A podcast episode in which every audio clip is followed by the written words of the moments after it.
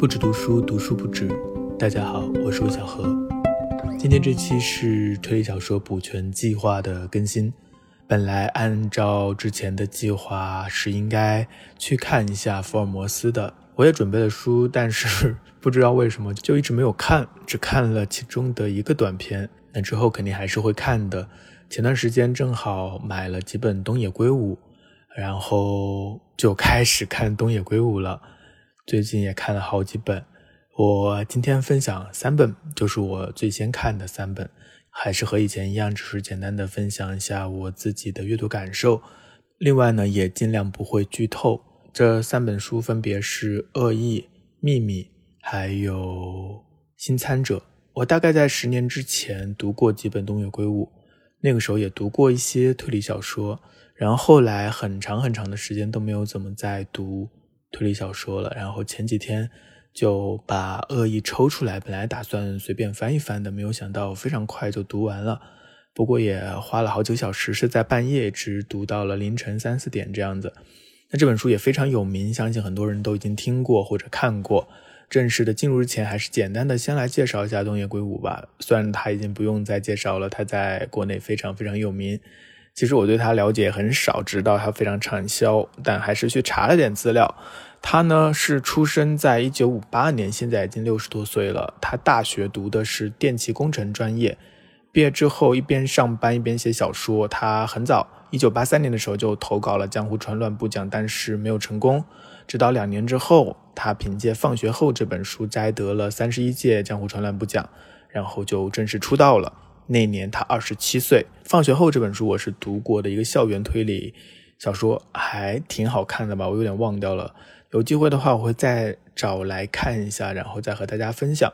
我计划东野圭吾应该会读个十几本这样子吧，然后来感受一下东野圭吾到底是一个什么感觉。好，那继续介绍东野圭吾。因为公司知道了他在写小说嘛，因为他得了奖，所以他就辞职了，跑到东京准备当一个小说家。他也开始写，嗯，不过他好像十年运气都不是特别好，小说一本一本的写，一本本出，但是没有特别火的。直到一九九六年，也就是他起码写了将近十年之后，有一本书叫《名侦探守则》出版，他才重新被关注到。嗯，今天的恶意呢，也是在这一年出版的。之后，他好像就迎来了一次爆发。首先是一九九八年的《秘密》入围了直木奖，还改编成了电视剧。然后，一九九九年的《白夜行》直到现在仍然是推理小说榜单上的常客，也是东野圭吾最有名的一本小说吧。我最早看东野圭吾就是在零九年左右，那个时候看的是《白夜行》和《嫌疑犯 X 的现身》。据说是他最好的两本作品。那等我再多看一些，再来看一看是不是这样。后来他的书就一直很畅销了，而且他自己也非常的劳模，直到现在写了好几十年了，每年都还有新书。我查了一下维基百科，他好像至今已经出版了九十九本书，平均每年二点六本，非常非常可怕这个速度。虽然也正是因为这个速度，所以他的作品当中。这个质量也是参差不齐，有一些挺好的，但也有一些就非常的流水化。所以东野圭吾也有非常多的作品，其中挑出来一些肯定是值得看的，那还有一些可能就没有那么值得看。所以如果大家读东野圭吾比较多，也欢迎在留言当中推荐一个你心中的精选书单。如果只有五本的话，推荐五本东野圭吾的书，看一看大家的选择都是怎样的。那今天先进入一下恶意。恶意这本书呢，我是一口气读完的。嗯，我觉得我还是蛮喜欢这本书的。我比较佩服就是这本书的一个节奏。我觉得这本书有两个优点，一个就是节奏，还有一个就是它的结构。那我们先来说一下它的结构吧。它的结构比较有趣的地方是，它首先设置了两个叙事者，一个叫做野野口修，一个叫做加贺恭一郎。那加贺恭一郎呢，其实是一个警察，在这个小说当中。所以整个小说也是属于加贺恭一郎系列，在阅读的过程当中，读者会不断的游离在两个叙事者之间。那么这里就出现了一个问题了，就是我们该相信谁？我们都应该相信这两个人吗？还是说他们都不可信？还是说其中一个可信呢？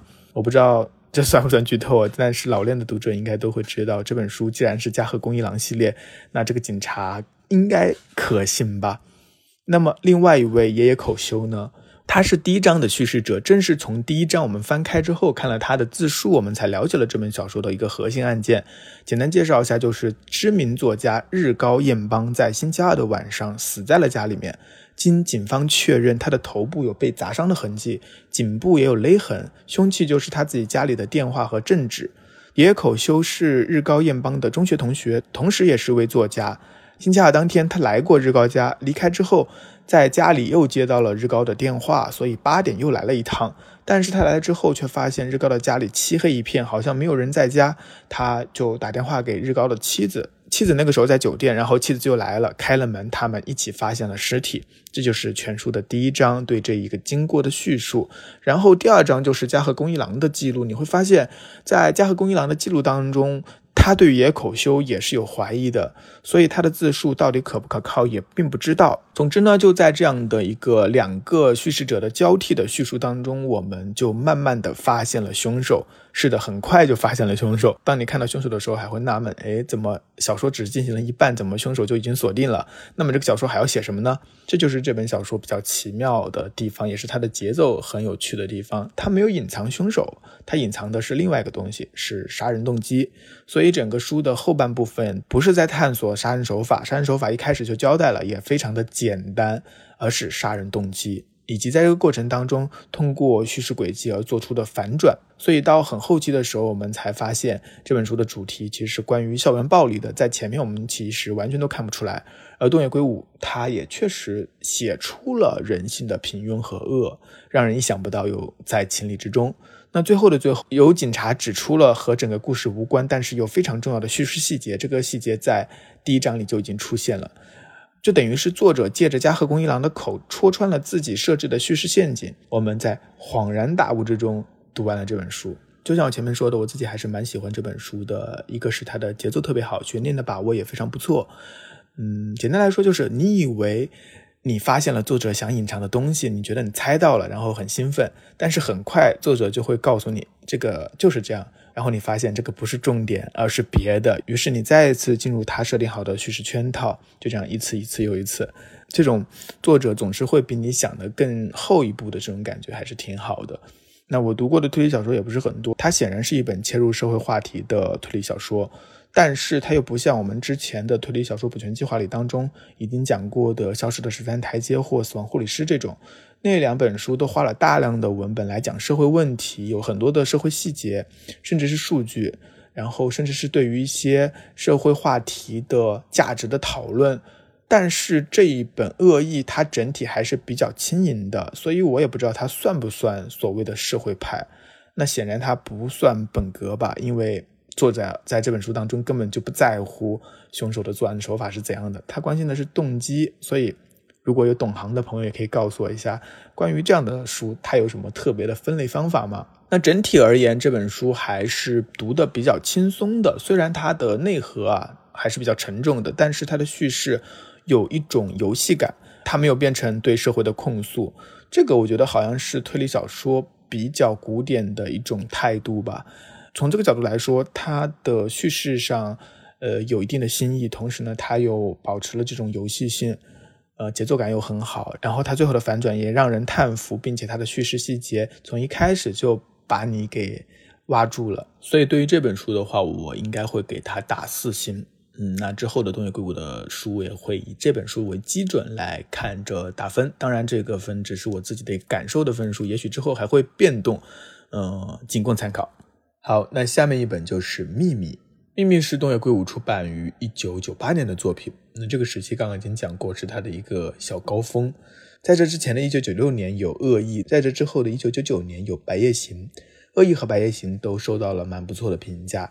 那虽然《秘密》比不上这两本，但口碑也很不错。他获得第五十二届日本推理作家协会奖。腰封上还写着“日本读者票选东野圭吾作品第二名”，就是说日本读者还是非常喜欢这本书的。那在国内呢，豆瓣评分也有八点零，在这个东野圭吾他自己的作品序列当中也非常高了。我是在完全无知的状态下开始看这本书的，所以我对他的整个剧情啊、他的题材和主题都一概不知。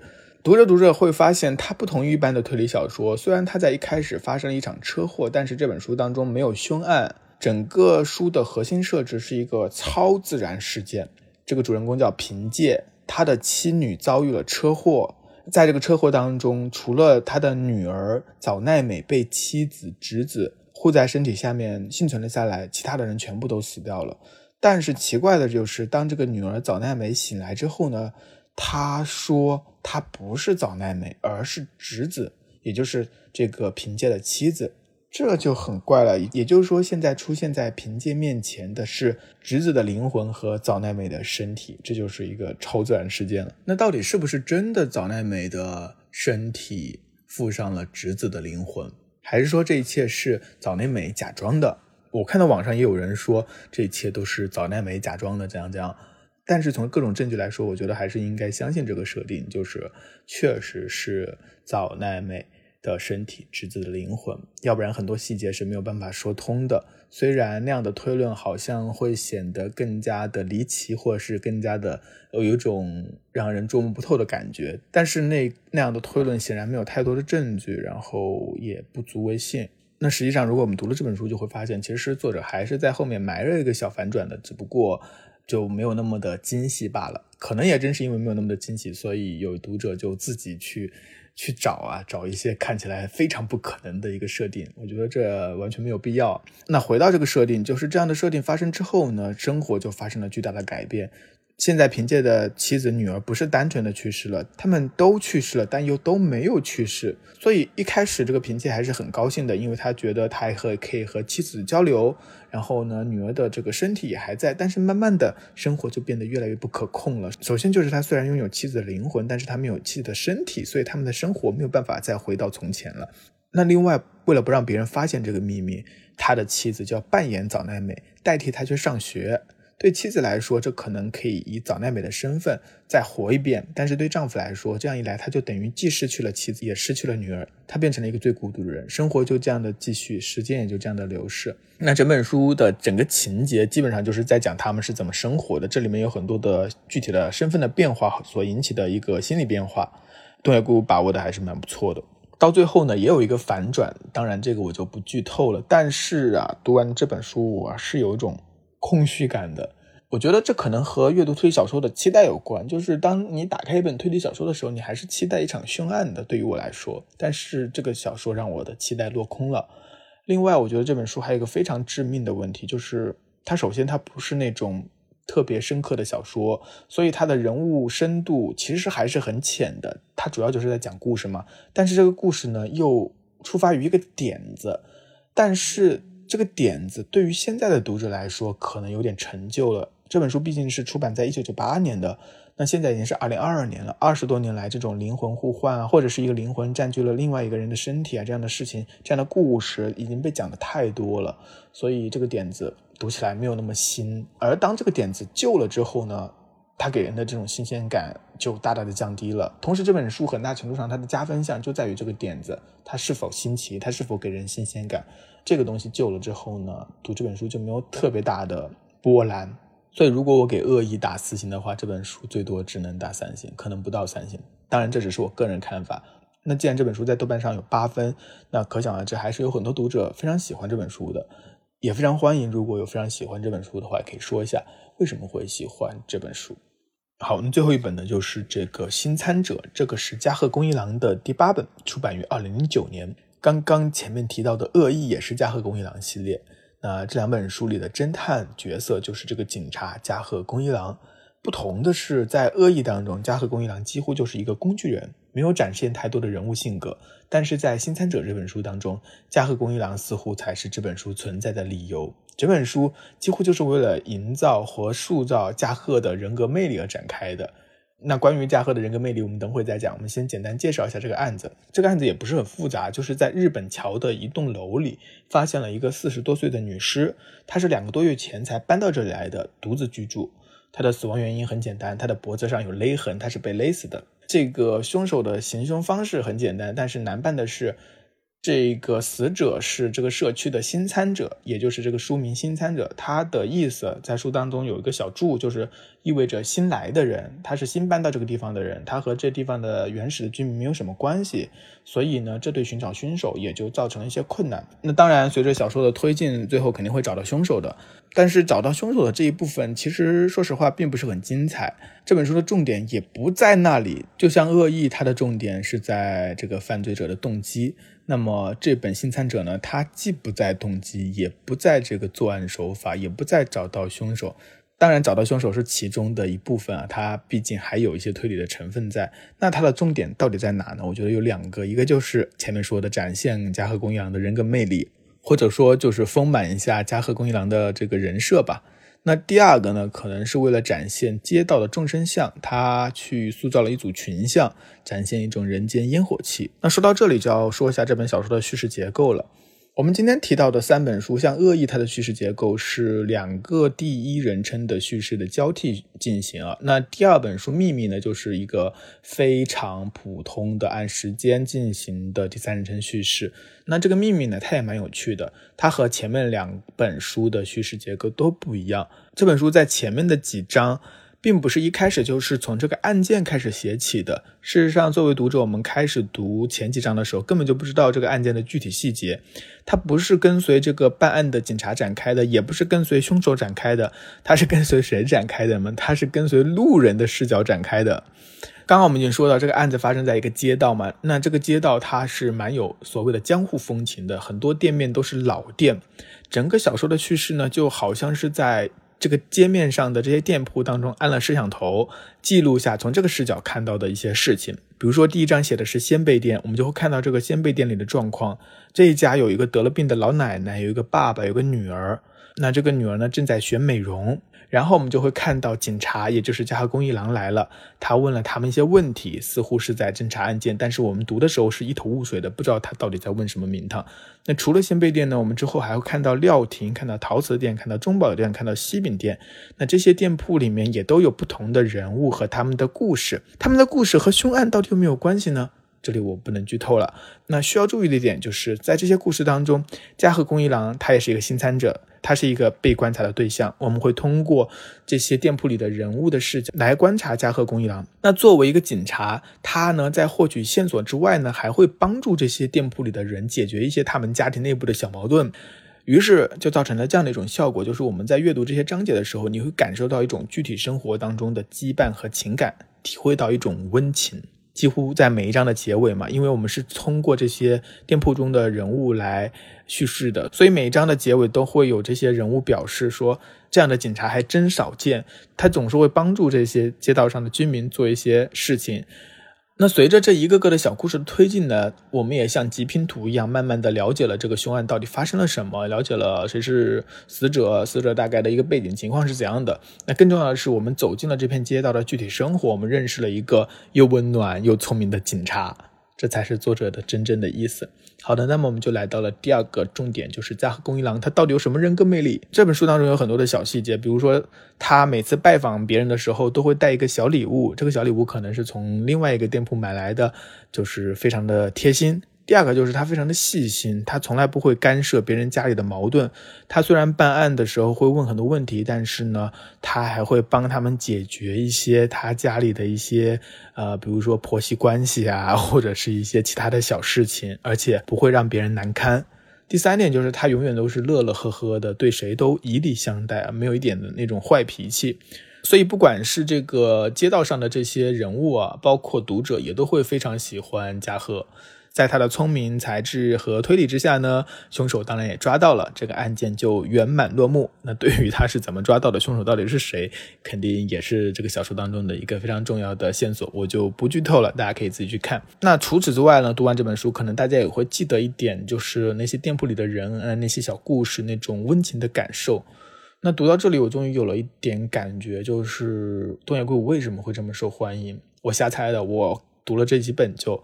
但是我已经感觉到了一个关键词，就是温情。他的每一本书好像都有一种温情的倾向。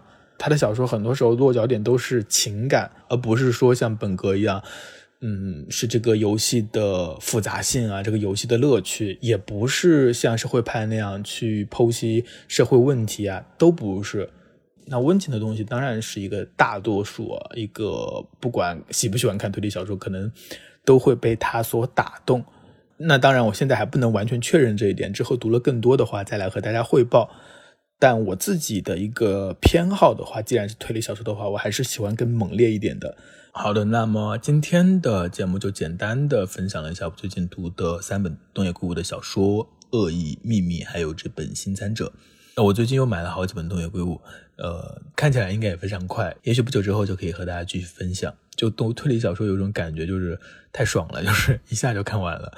然后看的过程当中，就感觉好像不是在看书，就没有那种没有那种复杂性，太快了，快的有点让人慌张。嗯，但是作为休息放松还是很不错的，所以接下来也会继续这个推理小说补全计划。那我们这期节目就到这里。嗯，如果你喜欢我的节目的话，请记得一定要订阅，然后多多的点赞、评论，这些对我来说都很重要，因为你们的鼓励和支持才是让我一直做下去的动力。好的，那我们下期再见。